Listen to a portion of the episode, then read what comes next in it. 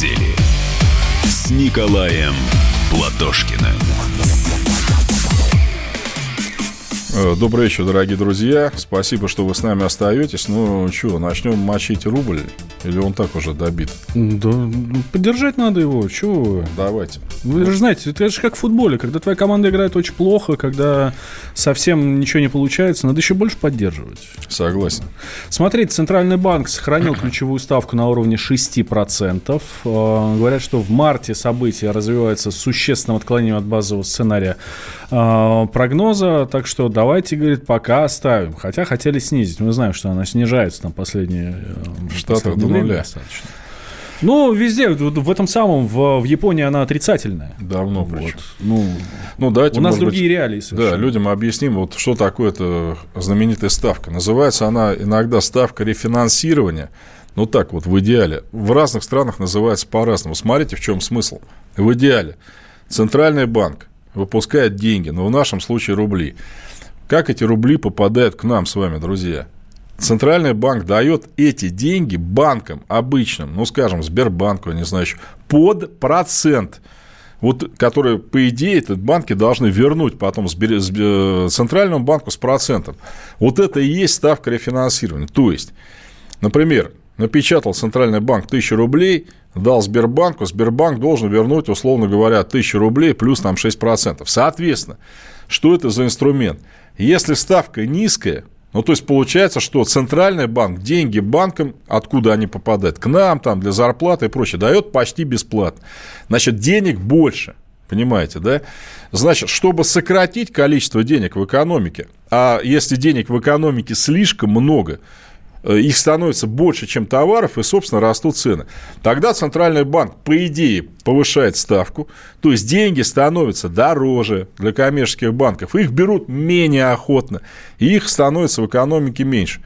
Но это, друзья, вот то, что я вам сказал, это все в нормальных странах работает. В нашей стране это не работает.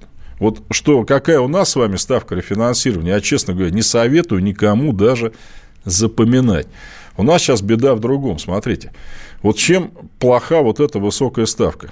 Ну, высокая почему? У нас она 6%, а американ, америкосиков 1%. То есть, что они делают? Они берут под 1%, ну, я утрирую, там, под 2, деньги там, доллары, меняют их на рубли, быстро перевозят сюда, кладут на депозит, получают 6%, получают эти деньги в долларах и обратно. Это называется по-научному carry trade. То есть, высокая ставка в России по сравнению с низкой ставкой там ведет к притоку сюда абсолютно ничем не обеспеченного бабла, который потом, правда, утечет, естественно, да, и мы тем самым, собственно говоря, поощряем иностранных спекулянтов. Ну, сами посудите, вот если у меня в Америке Например, я иду в банк, мне говорят, там полтора процента на депозите вы получите, господин Платошкин. Иду в Россию, там говорят, 5 процентов. Вот если бы эти ставки были примерно одинаковые, ну а какой смысл мне что-то там менять в Россию, из России и прочее? То есть, инфляция в нашей стране – это не ставка Центрального банка, это приток спекулятивных денег. Можно ли это прекратить без ставки, там, снижения? Можно. Ограничить, предположим, что? Вот вы привозите деньги в Россию, вам говорят, хорошо, но то вывести можете только через месяц, например, а не через день-два. Практикуют ли такие вещи другие страны? Да постоянно. И американцы, и все остальные прочие. Меня в нашем центральном банке что волнует? Вы правильно говорите, Валентин. Вот сейчас рубль падает под влиянием цен на нефть, его надо поддержать. Они вроде начали так это кисло делать, но это надо делать, понимаете, чтобы сломить панику, это надо делать сразу, хряснуть и все, что он вырос. И тогда людям нет смысла играть на понижение, заваливая рубль, потому что они понимают, что это бесполезно. Если вы же, вы знаете, делаете что? Вот у вас рубль валится, а вы делаете так, чтобы он не сильно валился. Ну, я не знаю, там не на 20 рублей в день, а на 3-5. Это все равно спекулянтов раззадоривает. Потому что им главная разница, да? Сегодня 72 рубля, завтра 73 рубля. Вполне хватает. Они на этом нажимаются. А вот если ты купил в расчете на понижение рубля, а он вырос, и ты потерял деньги, ты спекулянт, то ты думаешь, нет, я лучше подожду. В результате спекулятивных денег на рынке нет, и рубль перестает падать. Сейчас Центральный банк, мне кажется, для того, чтобы наша экономика не спикировала из-за цен на нефть, должен укрепить рубль. Это сейчас важно психологически даже. На месяц-два там будет видно, чем кончится наша нефтяная война с ОПЕК. Вот это вот главное. Мы должны срочно из этой войны выходить. Мы за два месяца, Валентин, потеряли, по данным Минфина, 227 миллиардов долларов, э, рублей, конечно, извините. Это большие деньги за два месяца, понимаете? Это очень большие. Причем на пустом месте. Я понимаю, сейчас с аудитами будет очень сложно. Это люди не просто такие, знаете, они очень обиделись, как Новак ушел с переговоров. Даже не то, что он вообще ушел, а просто как. У них это важно, форма там, э, нельзя дверьми хлопать. Там. Американцам было бы все равно, честно говоря, они такие более... Нет, сейчас надо нам спекуляцию ликвидировать, угу. ввести особый режим распределения нефтепродуктов пока внутри страны и пытаться с ними договариваться изо всех сил. Да. Что говорит э, Михаил Делягин про процентную, про влияние процентной ставки на экономику и на жизнь населения?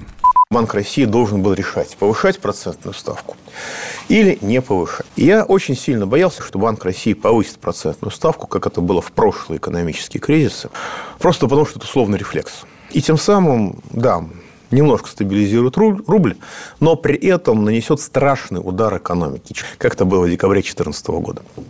Тогда повышение процентной ставки вело сначала к панике и к провалу курса рубля, ну, а потом уже, так сказать, иногда к стабилизации, иногда и не к стабилизации. Вот. Э, нужно э, снизить ставку рефинансирования, желательно до нуля. Но понимаете, действительно, деньги должны быть дешевые. Это условия развития экономики и даже человеческой жизни. Для того, чтобы сделать процентную ставку низкой, нужно ограничить финансовые спекуляции. Все развитые страны на уровне зрелости, на уровне зрелости финансовой системы, которая есть у нас сейчас, стали развитыми только потому, что они ограничивали спекуляции. Американцы одним способом, японцы другим, европейцы третьим, китайцы четвертым, все по-разному, мы пятым. Можно выбирать способ, но вы обязаны ограничивать финансовые спекуляции, чтобы эти дешевые деньги из экономики не ломанулись на спекулятивные рынки и не снесли все к чертовой матери. Михаил Делягин, экономист и ведущий радио «Комсомольская правда». Вот видите, да, если бы он ограничился только первой фразой, там ставку нельзя понижать, повышать, это было бы неправильно. Спекуляцию надо на валютном рынке ограничить. Потому что, вот смотрите, что происходит. Если мы с вами не ограничиваем спекуляцию на валютном рынке, но понижаем ставку по рублям. Значит, рублей в экономике больше. Что делают товарищи? Товарищи прут с этими рублями, значит, на валютный рынок. Рублей переизбыток, валюты нет, в результате курс рубля падает. Это вообще ни к чему не нужно. Но Набиулина и вот вся эта ее команда, Юдаева, они исходят из того, понимаете, вот меня что поражает – но они же вроде не глупые люди. Они говорят, мы административными методами не работаем. Ну, административно, ну, временная запретка. Да все работают. Делягин прав. Американцы работают. Например, когда был кризис восьмого года, американцы запретили, вот административный метод, так называемую продажу без покрытия. Это знаете, что такое? Это вы спекулируете на понижение курса акций, продавая акции, которых у вас нет которые вы еще как бы потом там приобретете, чтобы их продать. Они взяли это и запретили. Административный метод, административный, но после этого курс акций перестал падать, и многие американские компании тупо выжили. Их хотели завалить не потому, что они плохие, потому что психология была такая, понимаете? Вот все падает, сейчас мы усугубим еще это падение, предлагая к продаже акций, которых у меня и нету даже. Но это можно прекратить. Нет, у нас одно, значит, если, э, если нефти будет, э, нефть будет стоить дешево, и валюта будет... Он, вот у нас валюта откуда? Мы продаем нефть за доллар, доллар появляется на валютном рынке, сейчас их там мало, потому что цена на нефть резко упала. У нас значит, Центральный банк говорит, вот для восполнения этих потерь мы будем давать доллары. Доллары спекулянтам, что ли? Я вот этого не могу понять. Ну, хорошо. Значит, эти спекулянты их возьмут и отправят, как и раньше, я не знаю, там, э, в ФРГ, в Соединенные Штаты, еще куда-то. Но почему опять мы из своих золотовалютных резервов, а Центральный банк именно оттуда швыряет бабки-то, которых нет из-за нефти, почему должны опять спекулянтов-то поощрять? Давайте спекулятивную торговлю временно ограничим. Это все делают. То есть вы купили российские, предположим, акции, да? Вы не имеете права продать их ранее, там, через, через две недели. Ну и все. Вот какие-то такие вещи. Это сразу остудит пыл. Ну, интересно, что Кремль ну, да, отказался... Чем, так сказать, обязаны таким сервисом Ну, да, но у нас тут чай нам к нам пришел в а, студию. Я думаю, что те, кто, те, кто смотрит нас на YouTube, а, могут все это дело хорошо рассмотреть. Ну, так вот, в Кремле отказались признавать рубль одной из самых слабых валют в мире. Волатильность рубля в конечном счете сменится стабильностью его курса, говорит Дмитрий Песков. Когда? Ну, когда я... Слушать, да, или? Нет, это достаточно того, что уже было сказано. А, буквальная цитата. Эти дневные волатильности, скачки курса рубля, и это, конечно, неприятно. Мы знаем, что это спровоцировано неблагоприятной мировой конъюнктурой и тем самым идеальным штормом в мировой экономике, эмоциональным последствиям. Да, это, к сожалению, реальность. Но вы видите, что принимаются энергичные меры и нашим регуляторам, и правительством, говорит сегодня, вот сегодня это заявил Дмитрий Песков журналистам. Ну, смотрите, вот когда цена на нефть упала из-за нас, еще раз, из-за того, что Новак взял там, плюнул э, в лицо ОПЕК и ушел. Норвежская крона – это тоже валюта, сильно зависящая от нефти, потому что Норвегия тоже, да, нефть играет большую роль. Она там упала на 3%, и сразу стабилизировалась, ну, там, через 2-3 дня. Саудовский реал, я вам уже докладывал, ну, вообще не упал. Там он жестко контролируется правительством, вот этот курс. Он там с 90-го года не меняется. Ну, значит, можно. И нам надо сейчас сочетать административные методы временно. Если это шторм, надо спасаться всеми методами. Возвращаемся через две минуты, никуда не переключайтесь. Итоги недели с Николаем Платошкиным. Как дела, Россия? Ватсап-страна! Это то, что обсуждается и то, что волнует. Это ваши сообщения в прямом эфире, в том числе и голосовые. Каждый день с 11 до 15 часов с Михаилом Антоновым. Эфир открыт для всех. Включайтесь. Радио «Комсомольская правда». Радио про настоящее.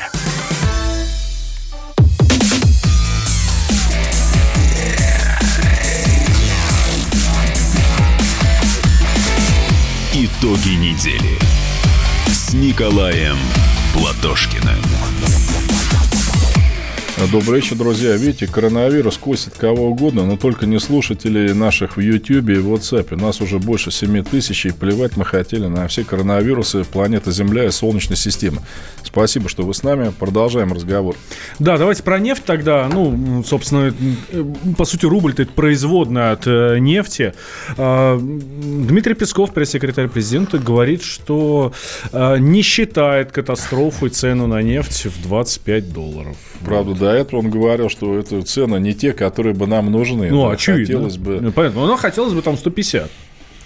Ну, 100... хотелось бы, хотелось бы. Смотрите, вот 150 это тоже почему плохо? Потому что, ну, это как везде, понимаете? Если вот на какой-то товар цены слишком большие, ну, их товар перестают брать. Ну, хоти, хочется купить, но денег нет.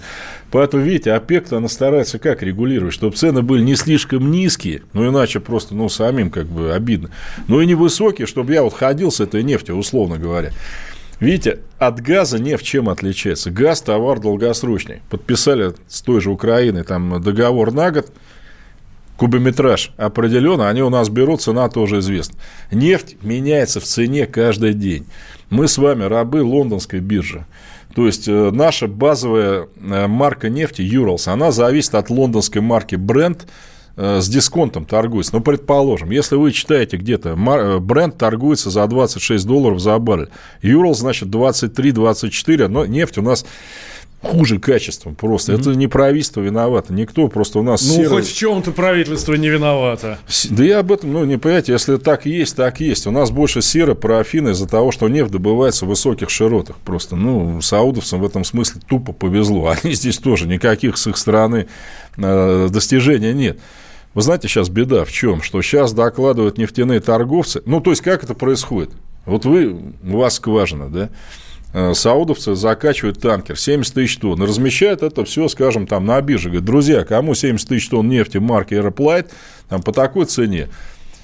Нормально продают, ненормально. Вот сейчас знаете, что они творят? Они предлагают, вот они сейчас звонят, условно говоря, каким-то трейдерам, ну, торговцам в Роттердаме, и говорят, вы русскую нефть брали? Те говорят, да, русскую. Поскольку? Ну, те, условно говоря, там 28, 25. Те говорят, 25, 23.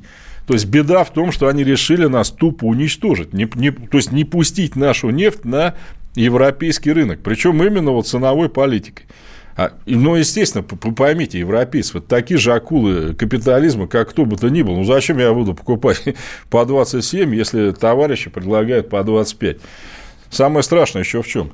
Наши братские китайские друзья, которые с этим коронавирусом все и начали, они тоже заявили, что российскую нефть брать не будем. Друзья, там Си Цзиньпинь, там всякие рукопожатия. Кстати, не надо больше с ними рукопожатия, мало ли чего, правда? Лучше перчатка. Саудовцы им тоже предлагают. Ведь самое страшное, я предупреждал об этом наших деятелей, которые всех хотели нагнуть. Саудовцы – единственная страна, которая на треть может нарастить добычу, ну, не вкладывая что-то в новые там скважины, ну, просто взять вентиль. Мы не можем. Мы добываем на пике. Мы чуть-чуть можем нарастить, чуть-чуть сбавить. Они могут. И они сейчас на треть наращивают с 1 апреля. Это мрак. Ну, что делать, спрашивают. Вот опять, я, я не сторонник Саудовской Аравии, я здесь об этом много раз говорил. Я им еще Афганистан простить не могу, но сейчас ситуация такая, что я бы вот себе наступил бы на все горла, которые у меня есть, и пошел бы с ними на любой компромисс. Что еще можно сделать? ОПЕК, Организация стран-экспортеров нефти, это не только Саудовская Аравия. Там Венесуэла, там Алжир – там Ангола. Это ну, стра... Раз они наши друзья, почему, Абсо... вот, почему вот, не Валентина, абсолютно правильно. То есть, надо сделать, знаете как, чтобы инициатива нового соглашения ОПЕК с Россией, может быть, не от русских исходила, потому что они могут просто озлобить. Да не, мы им сейчас от самой ОПЕК, понимаете? Там всегда была, знаете, вот такая двойственная группировка. Одну Чавес когда-то возглавлял, который был за повышение цен на нефть. Другую саудовцы – которые как бы все время на американцев так посматривали. Не надо слишком сильно повышать, американцы и прочее. Нам сейчас надо Венесуэла, видите, к сожалению, в тяжелой ситуации. Вот многие мне говорят, да нафига нам это Венесуэла, да чего мы так к ней привязались? Ведь вы знаете, что рост цен на нефть с 2000 года – это Чавес который в 99-м пришел к власти, нефть стоила 9 долларов. Сейчас это даже все... Представьте же, Чавес начал всех объезжать, и говорит, ну, с этим надо что-то делать, там, туда-сюда. И к 2004 году 20, 50, и мы с вами вздохнули. Поэтому Чавесу за это надо хотя бы, ну, улицу в честь него назвали в Москве, правильно. Он действительно он нам сильно -то помог. И себе тоже, естественно, да. И нам эту группировку, кстати, за нас всегда был Ирак при Хусейне. Угу. Ну, а сейчас Ирак, вы сами понимаете. Ну, сейчас да? понятно, да, это совершенно другая вот страна. Вот видите, уже. когда мы, скажем, Ирак сдали, это тоже многие, да что нам Ирак, зачем он там нужен? Теперь там рулит, к сожалению, сильно Саудовская Аравия, нам надо опек. Эквадор, казалось бы, тоже нашего человека свергли. Эквадор, конечно, это не Саудовская Аравия там по объему, но там же большинством решается все, понимаете? И там в большинстве когда-то были страны, ну, Нигерия. Угу страна вообще достаточно интересная, я вам должен сказать. Она как бы сейчас ничья, она там на перепутье и прочее. Тоже можно с ними работать. Да, это сложно. Полной гарантии успеха нет. Но это, это надо прямо вот сейчас начинать делать. А, так, а, тем временем Леонид Федун, это вице-президент Лукойла, назвал катастрофической цену на нефть. Давайте услышим. Когда еще у нас не было таких хороших условий для того, чтобы, так сказать, ввязываться в ценовую войну, надо пытаться через какое-то время начать договариваться. А так три кризиса пережили, и четвертый пережили. Ну, собственно, видите, у нас с Федуном mm-hmm. абсолютно... Э, видите, Федун, он почему так говорит-то?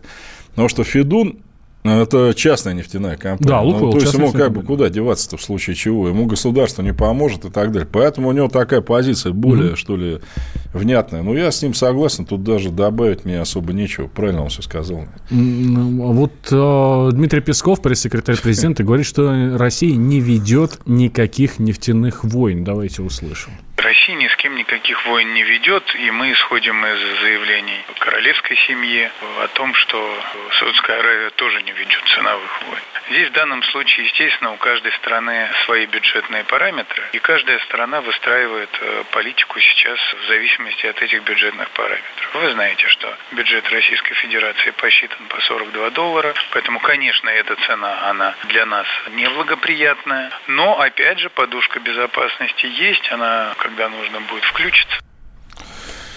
Ну, понимаете, Валентин, вот... Подушка мне... безопасности уже у нас есть. Зачем нам копить подушку, которую мы сами своими действиями потом начинаем патронить? Мне, мне вот это вот непонятно. Это же все на пустом месте сделано.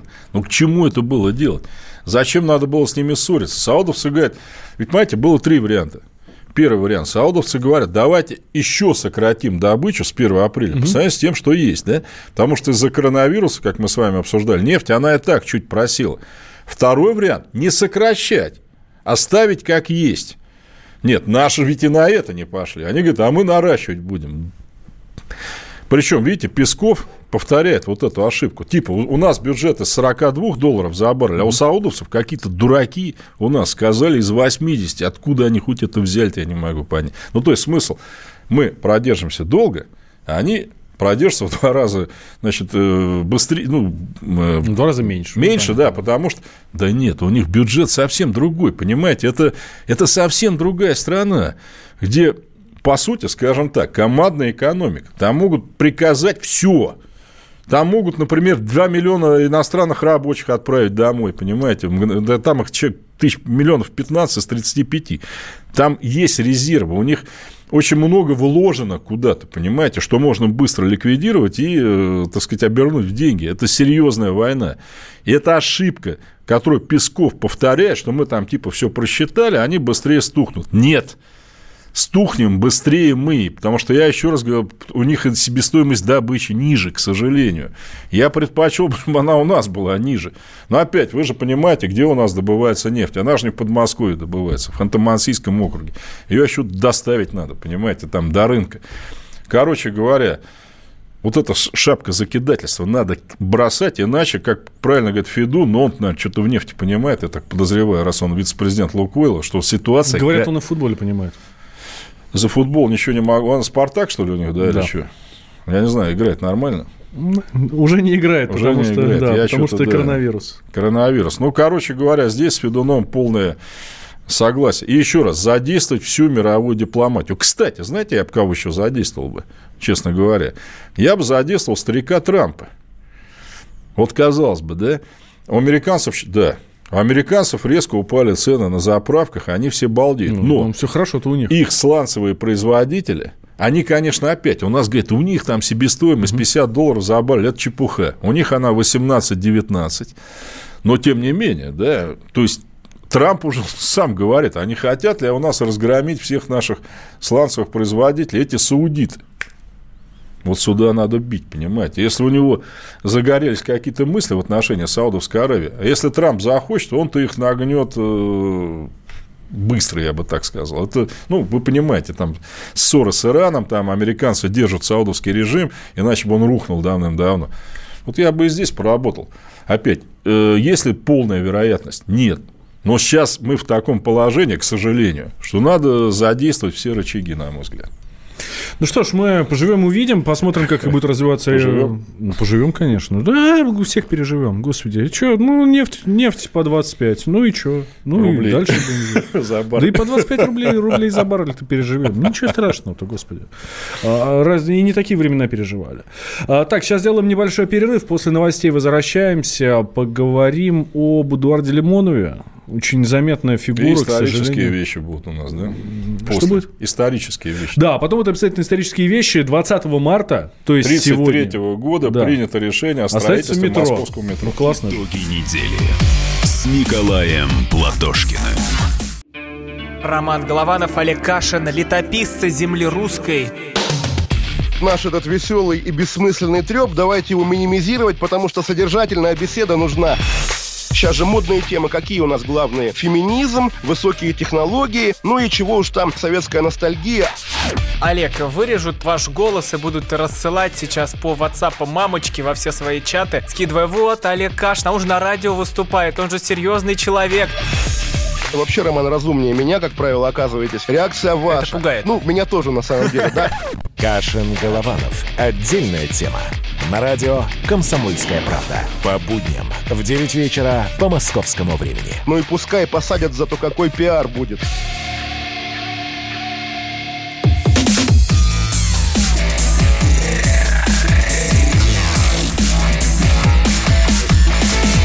Итоги недели с Николаем Платошкиным. Э, добрый вечер, друзья. Спасибо, что вы с нами еще остаетесь. Со мной Валентин Алфимов. Мы сейчас с вами поговорим о таких, ну, несколько отличных, от злободневных проблем. Ну, на этой неделе умер наш известный писатель, политический деятель Эдуард Лимонов. Плюс поговорим еще о нашей юбилейной дате, о московском метро. Угу. Эдуард Лимонов, ваше мнение? Ваше мнение о нем как о писателе, как о политическом деятеле, он все-таки достаточно, э, достаточно значимый был э, персонаж на нашей политической сцене. Писатель, я честно скажу, Валентин, опять, я не люблю, как знаете, Солженицын не читал, но осуждаю. Но Лимонов, он эмигрировал из Советского Союза, и единственное, что я читал, и причем опять давно, если честно, даже еще в ФРГ, по-моему, когда работал, когда здесь не издавался, это я, Эдичка. Ну, сказать, что это меня прям как-то, знаете, перепахало или что, я не могу.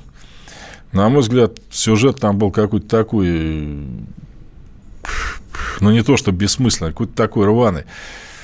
Это что касается его писательских э, деяний. Потом он, я так понимаю, здесь, вернувшись отсюда, пересмотрел коренным образом свои взгляды, потому что он был антисоветчик.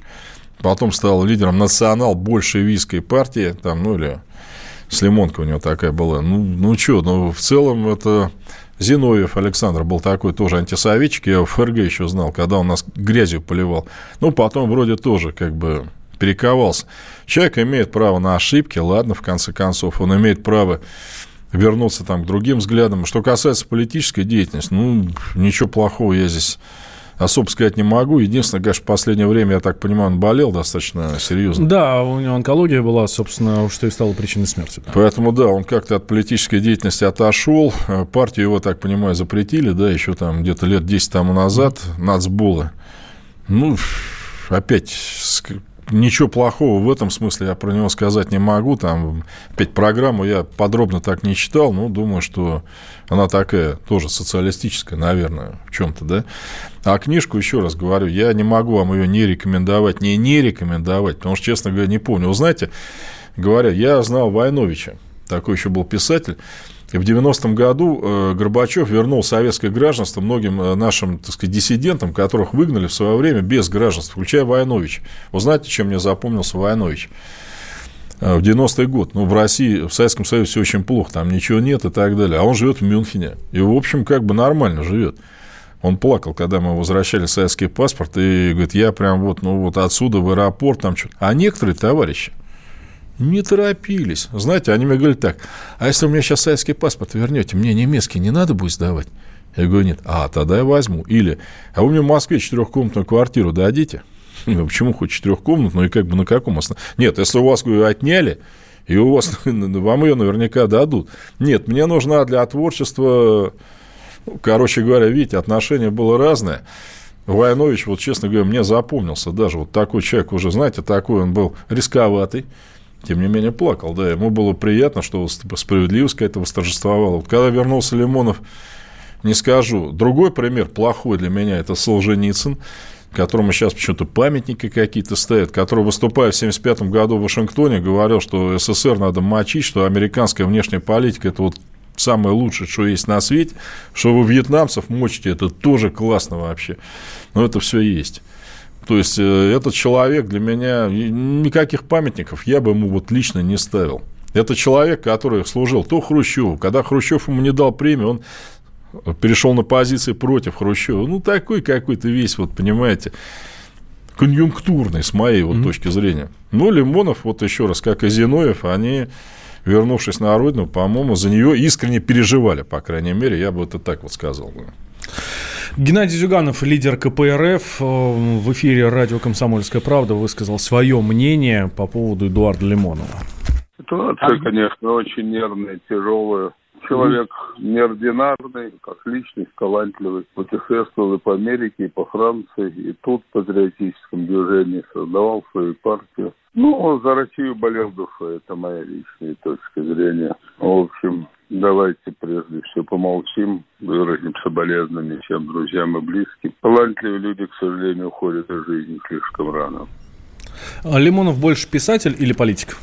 Ну, для меня, естественно, политика. Еще раз говорю, я одно произведение mm-hmm. его читал. Я не знаю, может, у него много есть. Солженицына я тоже читал. Ну, его это «Корона», «Архипелаг», «ГУЛАГ». Остальные я, честно говоря, не смог дочитать. Я «Раковый корпус» mm-hmm. начал там и «Красное колесо». Нет, мне он как писатель не нравится. Э, это «Я, Эдичка» написано хорошо.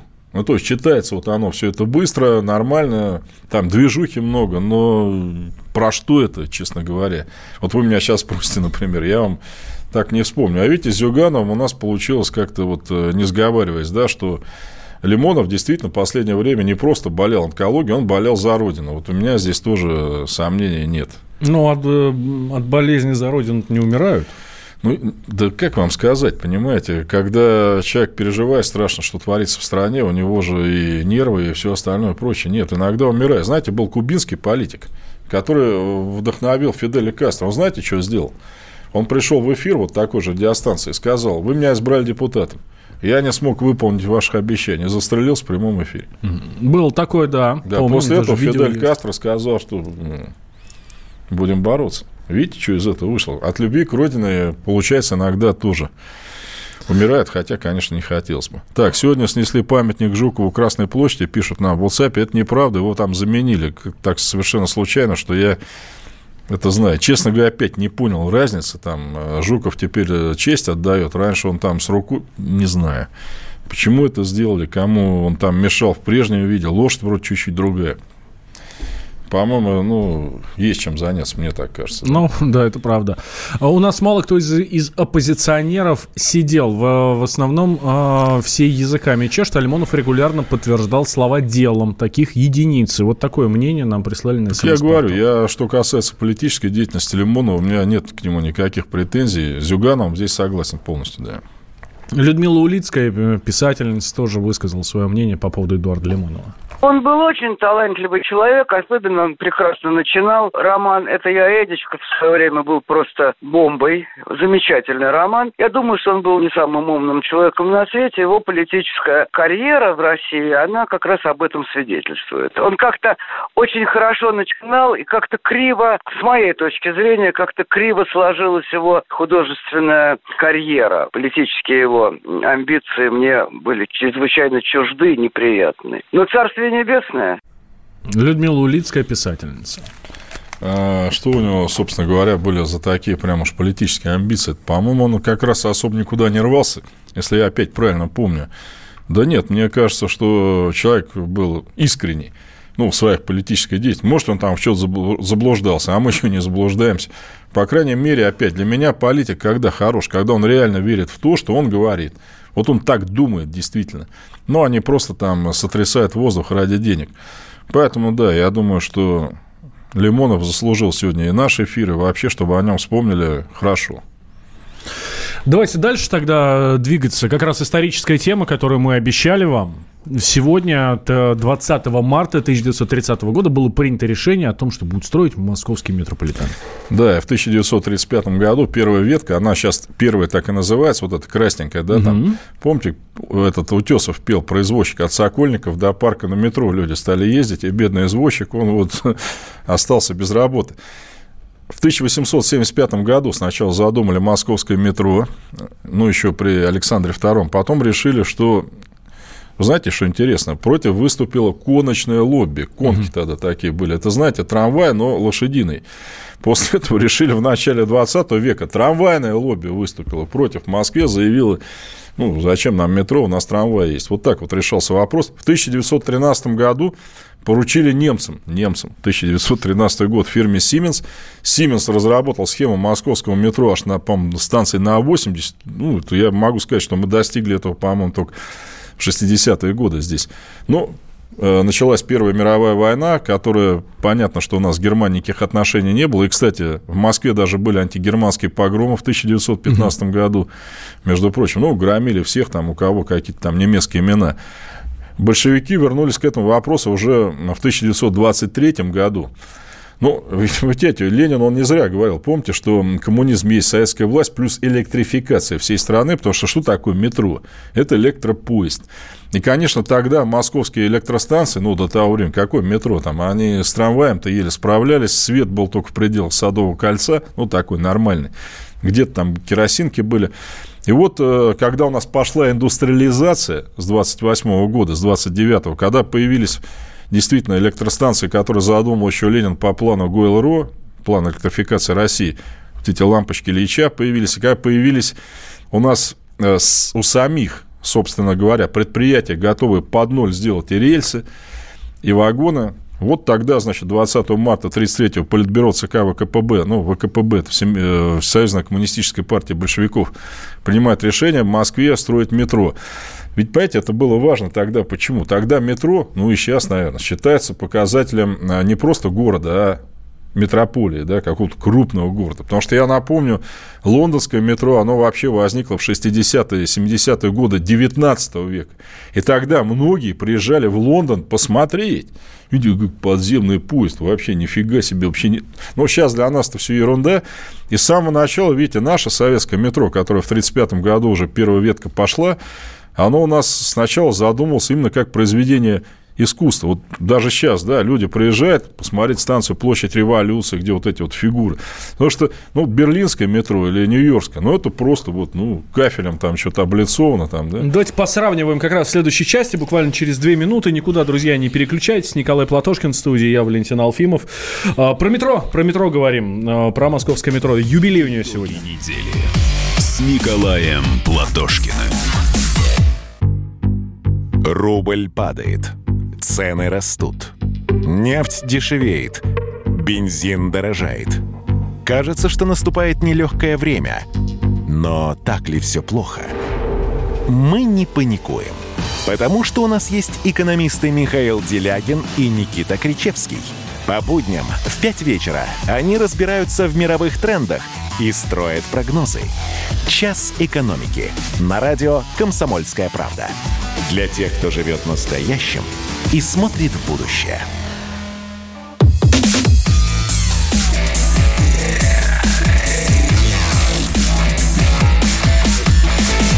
Итоги недели с Николаем Платошкиным. Добрый вечер, друзья. Вам осталось терпеть еще совсем чуть-чуть, а мне уже скоро в аэропорт в Самару. Вот э, спасибо, что вы нас не бросаете. Тут пишет в WhatsApp персонаж интересный, правда, он не подписывается, не знаю, кто это. Ну, типа, просто столько кафеля невозможно было в 30-е годы у нас произвести, а камень был доступен.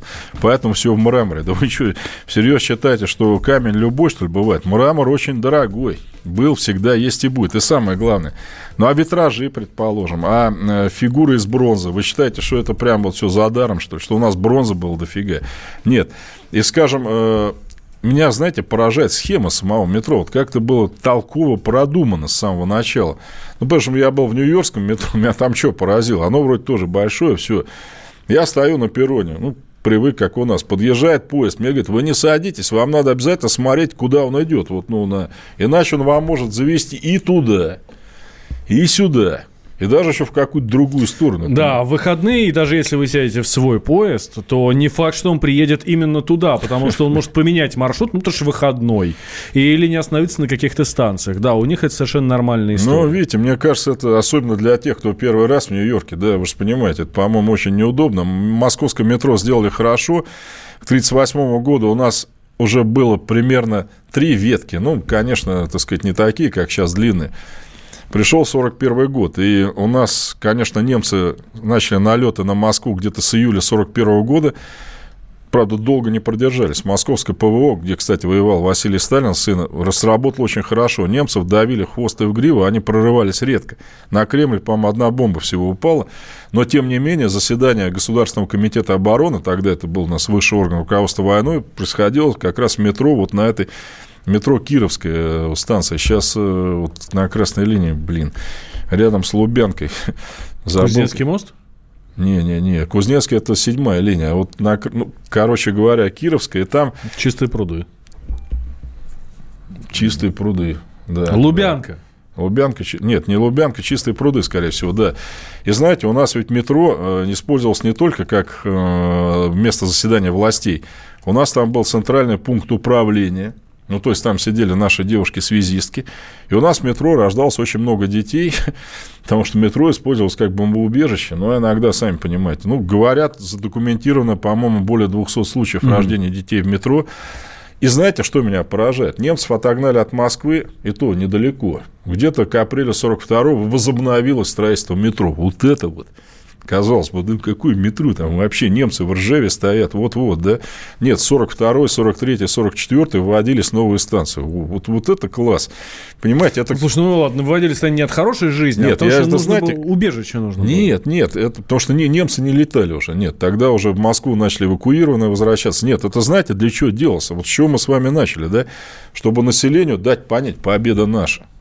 То есть через год-два мы победим, потому что паники, чтобы не было, да, что все, ребята, идет все нормально. И вот после войны, видите, московское метро стало чуть глубже. Значит, американцы обзавелись ядерным оружием, и московское метро уже стало строиться с расчетом на то, что это будет не просто бомбоубежище от обычной авиации, а бомбоубежище от ядерного взрыва. Для этого оно, конечно, должно было быть глубже.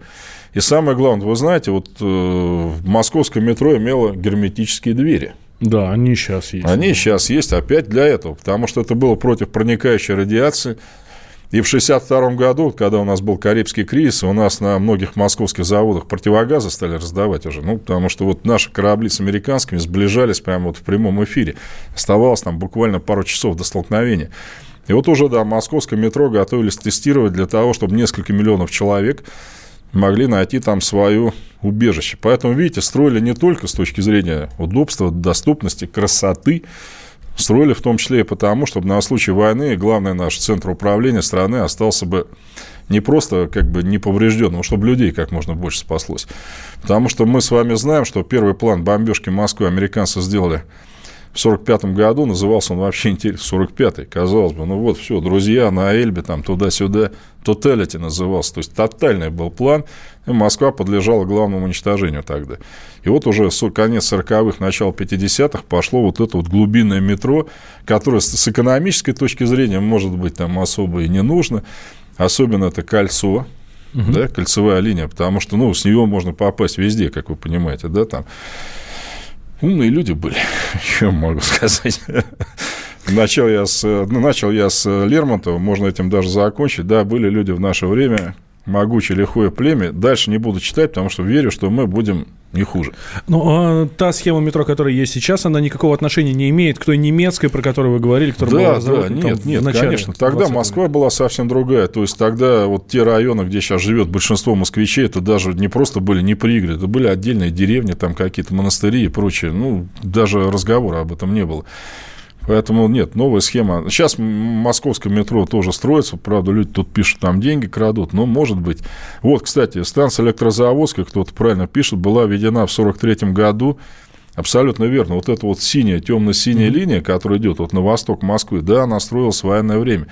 И станция Таганская кольцевая, вот видели там фигуры наших как раз э, солдат, такие барельефы. Это тоже, это вот символ нашей победы. Очень хорошо, на мой взгляд, что многие станции метро назывались именем побратимских наших городов. Римская, предположим, Пражская. Видите, в некоторых городах после развала СССР там московские станции убрали. И ведь мы восстанавливали берлинское метро, наши метростроители, представляете, да? На какой-то из станций пражского метро э, огромный, э, а, ну, тоже барельеф на... А строили на, мы, мы, на, на стене до сих пор Москва-Прага и, значит, Понимаете, это год. было приятно, когда наши метростроители, они считались, ну, не просто рабочими, они считались как бы головастыми людьми, которые могут схему составить. Ведь немцы затопили метро, действительно, вот фильм э, «Киноэпопея освобождения», где это показывают, это действительно было так. И я удивляюсь, что, казалось бы, ну, не до немцев, да, там, в 45 году. И тем не менее, да, мы метро Берлинское пустили очень быстро. Мы, за свой счет, наши метростроители, которые были все в военных шинелях и прочее. И я вас уверяю, я сам там работал, это не забывается. Нет. Это люди помнят. Видите, война войной, но то, что пришли русские и стали не просто кофе раздавать и борщ, а еще метро запустили, берлинское, это, конечно, всегда. В чем была причина того, что метро стали строить сразу как э, произведение искусства? Вот, вот, правильный вопрос. Я, к сожалению, что-то увлекся. Видите, это как станция, э, то есть выставка достижения народного хозяйства. Вот человек приезжает со стороны, может быть, с какой-то удаленной деревни и видит вот это все, да, вот это все великолепие, доступное абсолютно каждому, да. Вот этот вот дворец, куда вы можете зайти, посмотреть и даже проехаться. Ну, действительно, там ко мне друзья американцы приезжали в гости и были очень удивлены. Я их возил специально на станцию Комсомольская, как кольцевую. Она ну, очень красивая, моя любимая станция. Ну, чисто визуально. Чисто визуально. Ну что ж, спасибо большое, Николай Друзья, спасибо, мойте руки, все будет хорошо. Успехов вам. Да, и не болейте ни в коем случае, никогда и нигде. На следующей неделе обязательно встретимся здесь в эфире. Я Валентин Алфимов, Николай Платошкин. Спасибо Обсудим огромное. с вами итоги той самой недели и про коронавирус поговорим, я не сомневаюсь. Ну, будет много всего интересного. Спасибо, Дай бог, до свидания. хорошего. Спасибо. Итоги недели с Николаем Платошкиным. Новое время диктует новые правила. Ты не позволяешь себе подолгу быть привязанным к одному месту – ты думаешь об удобстве, скорости и доступности информации. Именно поэтому мы сделали совершенно новую версию мобильного приложения «Радио Комсомольская правда». Современный интерфейс и обширный набор полезных функций. Возможность слушать нас в дороге, как на iOS, так и на Android. В режиме онлайн и подкасты. «Комсомольская правда». Всегда рядом. Радио жизни. Радио для тебя.